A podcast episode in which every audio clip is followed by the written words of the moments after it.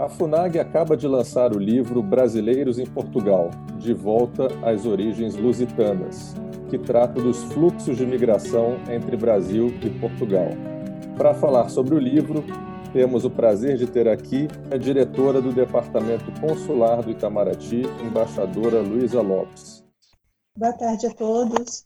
Que satisfação estar aqui presente com vocês nesse evento. Bom, é, eu sei que a pesquisa foi concluída é, há algum tempo, né, antes da, da crise, mas queria saber, enfim, aproveitar e é, perguntar para a embaixadora Luísa, né, é, como é que a comunidade brasileira foi impactada, né, pela, pela pandemia do, do, novo coronavírus lá em, lá em Portugal. Pois não, Augusto. Eu acho que esse livro agora já merece, talvez, um pós-script, ah, porque nós já temos um, o início de um novo capítulo. Essa pandemia, ela está, ela está realmente tendo um enorme é, efeito sobre uma, um segmento da nossa comunidade.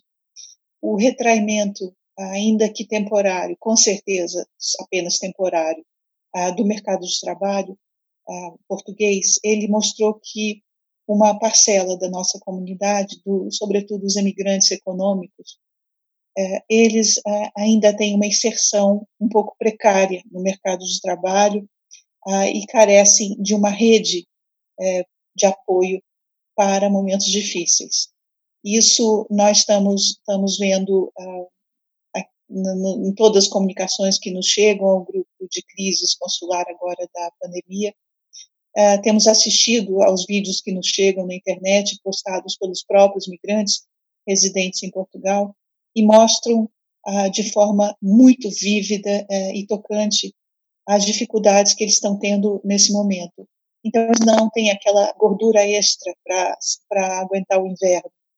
É, eles, ah, o fôlego financeiro é, dessa comunidade ainda é pequeno, porque ainda é uma, é uma, é uma, é um grupo recém-chegado, poucos anos em Portugal, ainda não é, se estruturaram bastante para poder é, se aguentar num tempo de crise. Então, nós vemos que uma parte da nossa comunidade já está bem integrada e, junto com a população portuguesa, faz é, jus a faz a benefícios sociais, mas é, a parcela que, for, que está sendo muito afetada são os emigrantes recentes é, e esses estão é, muito, enfim, muito relutantes, nós vemos, porque eles estão adiando essa decisão o máximo que podem, eles estão abandonando o sonho de trabalhar e viver em Portugal e de retornar e estão retornando ao Brasil. Como da mesma forma como ocorreu na, na crise do, da quebra do banco Lehman Brothers em 2007, 2008, nós estamos tendo uma nova, um novo é, movimento de retorno de Portugal para o Brasil é, e estamos vendo um, um, grande número de retornos. Esse nosso grupo de crise tem acompanhado uh, dia a dia o, o movimento mundo afora e em Portugal também uh, já já temos visto muitas levas e temos uh, também tido de prestar apoio humanitário para parte desses imigrantes. Então, o que, que muda com o coronavírus? Essa essa última geração de brasileiros migrantes um, pode ter essa experiência migratória deles cortada uh, em, em, no meio do caminho e com retorno antecipado ao Brasil. E, um, e isso, enfim, certamente vai, vai ter um efeito aqui, porque, uh, ao contrário do que aconteceu com a crise de 2008, 2007, 2008, quando o Brasil não tinha sido afetado ainda pela crise mundial e o mercado de trabalho pôde reabsorver grande parte daqueles imigrantes retornados, isso não não se não se imagina que aconteça agora, porque o Brasil está sendo igualmente afetado ah, como, como os demais países de, de residência desses imigrantes que estão retornando.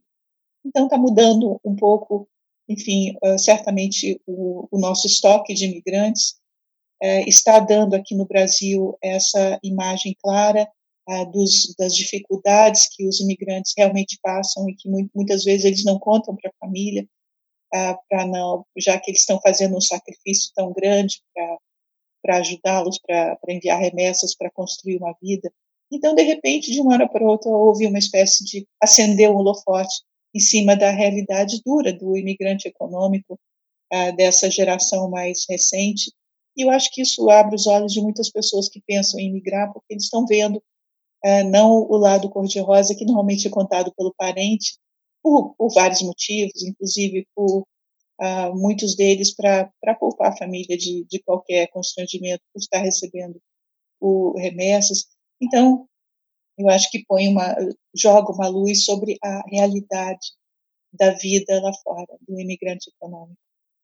Aproveitar, embaixadora, e perguntar, enfim, uma, uma comunidade bastante é, grande, bastante numerosa em Portugal, qual, é, qual é o é, que desafios, né, para para assistência consular existem em lugares como Portugal em que a, a comunidade é tão é tão numerosa, né?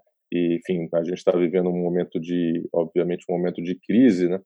É, e isso, obviamente, é, coloca aí uma pressão ainda maior, né, no sistema de, de assistência consular. Pois não, é, essa, essa pergunta ela é, é muito importante, ela, ela vai, ela toca no ponto central do, do nosso trabalho no, em Portugal, ele é todo, todo ele, um grande desafio, porque desde, desde que o fluxo migratório mudou em grande medida dos Estados Unidos para Portugal e outros países da Europa, nós uh, passamos a ter um, uma comunidade uh, cada vez maior uh, do lado de, do lado de lá do, do oceano, com as dificuldades migratórias que surgiram nos Estados Unidos.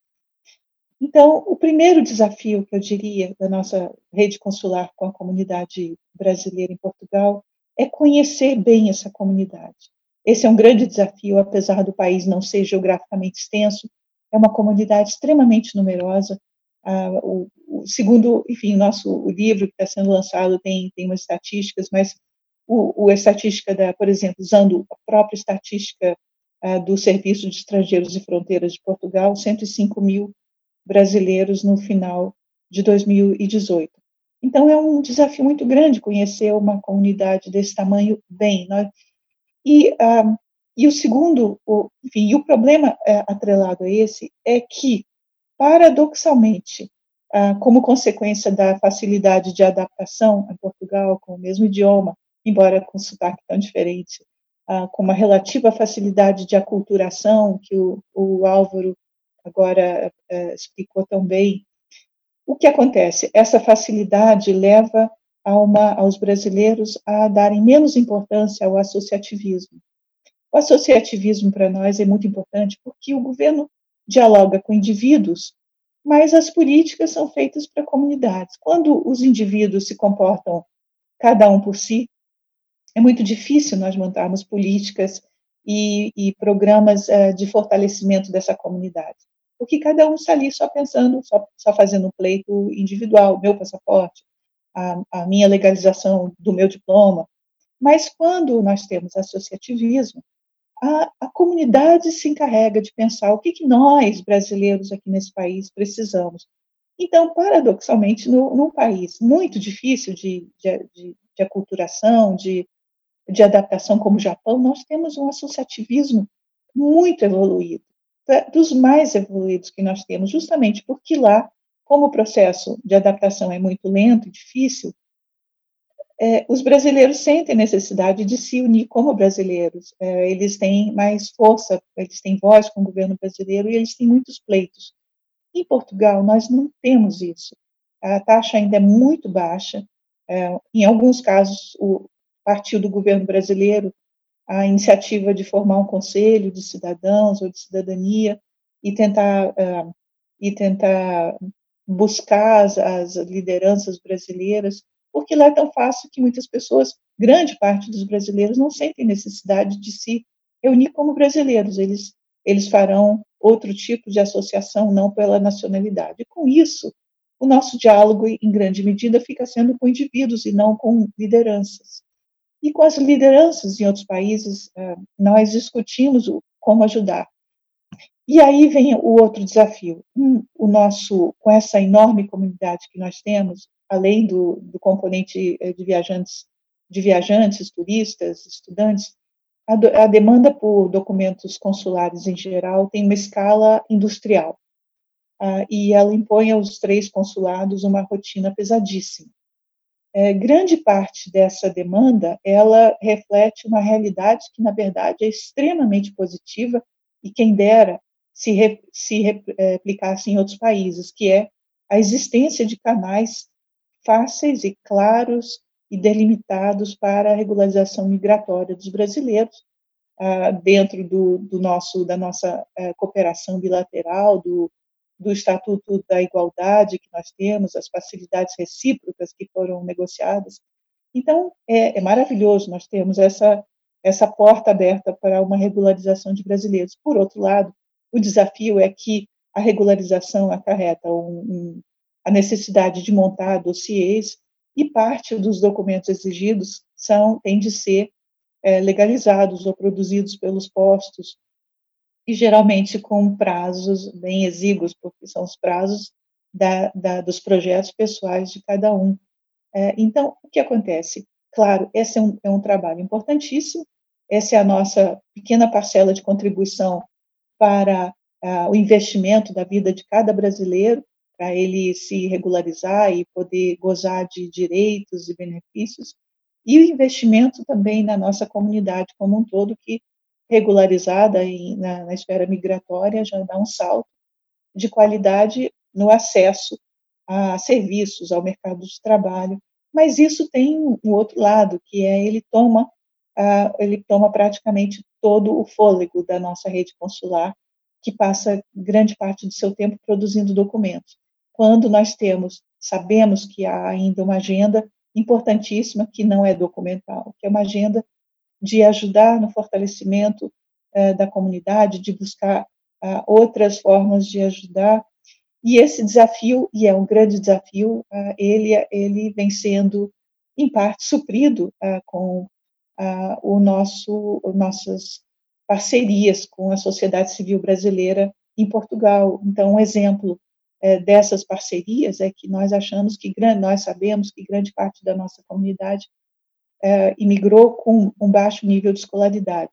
Então, nos colocamos é, essa missão de ajudar. Levamos o exame, o exame Seja para Portugal, além de, de, de, vários outros países. Montamos cursos de preparação e feiras de educação para apontar o caminho para pessoas ainda que imigraram antes de, ter, de terem conseguido o diploma do ensino fundamental ou médio Agora, esse é um fôlego é, muito grande, então nós fizemos, começamos, por exemplo, dando aula no, no consulado em Lisboa, e mais graças a parcerias e também por causa da, da dificuldade de, de, nos dividirmos entre tantas frentes, é, fizemos uma parceria com lideranças comunitárias e com, é, e com a Universidade de Lisboa, e hoje, hoje nós preparamos brasileiros para o exame brasileiro em SEJA, que é aplicado no exterior, é, né, com esse uh, com essa parceria. Essa é uma parceria. Tem muitas áreas importantíssimas, além da documentação que nós temos de cumprir, como enfrentamento à violência, à violência doméstica, é, e agora com a pandemia, um dos, um, uma das realidades que tem, que tem mostrado, se mostrado às claras é, o, é a alta incidência de violência doméstica. E no momento que os casais, as famílias estão confinados, é claro que isso tende a adquirir proporções muito maiores. Então, é, momentos como esse, algumas realidades vêm à tona, que normalmente não se veem, estão, estão ocultas, estão discretas, não estão ali à vista no balcão consular. Então, essa pandemia, ela tem o efeito de, de fazer com que venham à tona problemas que normalmente não aparecem. Então, os desafios ah, do, do nosso, da nossa rede consular, é, é conseguir ajudar essa comunidade nessa esfera documental e em várias outras maneiras de, de empurrá-los para que ocupem cada vez mais espaços no mercado de trabalho português e tenham uma inserção cada vez melhor. E para as mulheres brasileiras em Portugal também ah, é, aprofundar programas de enfrentamento à violência doméstica, que nós sabemos que é um problema muito grave. E isso, e, a, e nós hoje na, no exterior sabemos que um dos motivos mais ah, evidentes da violência doméstica é que ah, é a dependência é, que a mulher tem do, do, do companheiro. E essa dependência, se, se, muitas vezes, ela é uma consequência da dependência financeira no exterior, da falta de redes de apoio que há no Brasil. Então, no Brasil, um, um casamento uh, difícil, desigual, baseado na violência, é mais fácil sair dele quando há toda uma rede familiar de apoio que vai acolher aquela, a, aquela mulher, que vai, que vai acolher, sustentar, ajudar, apontar caminhos, encontrar emprego. No exterior, é, muitas vezes, sobretudo para quem está há pouco tempo, as redes ainda são, são muito ralas, é, então uma pessoa muitas vezes uma, continua num, relacionamento violento por falta de opção, porque a opção voltar para o Brasil, é, ela é muito radical quando alguém está construindo uma vida lá fora.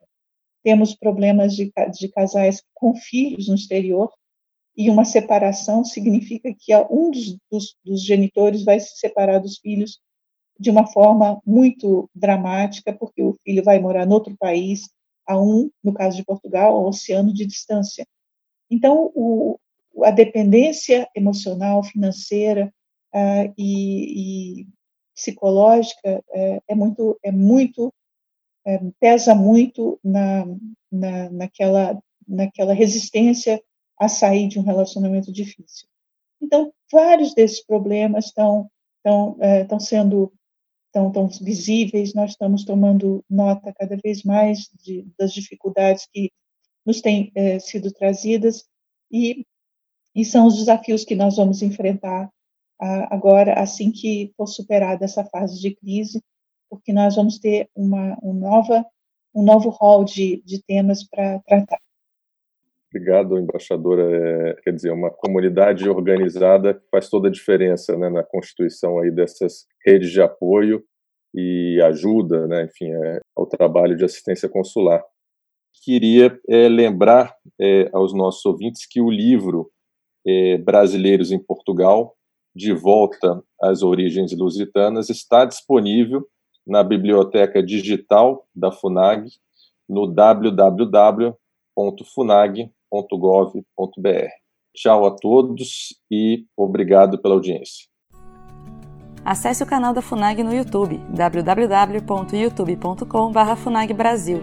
Lá você encontrará centenas de vídeos sobre política externa brasileira e relações internacionais. Acesse também a nossa biblioteca digital, com mais de 780 volumes para download gratuito, www.funag.gov.br/biblioteca. Acompanhe as atividades da FUNAG Brasil no Facebook, Twitter, Instagram e Flickr.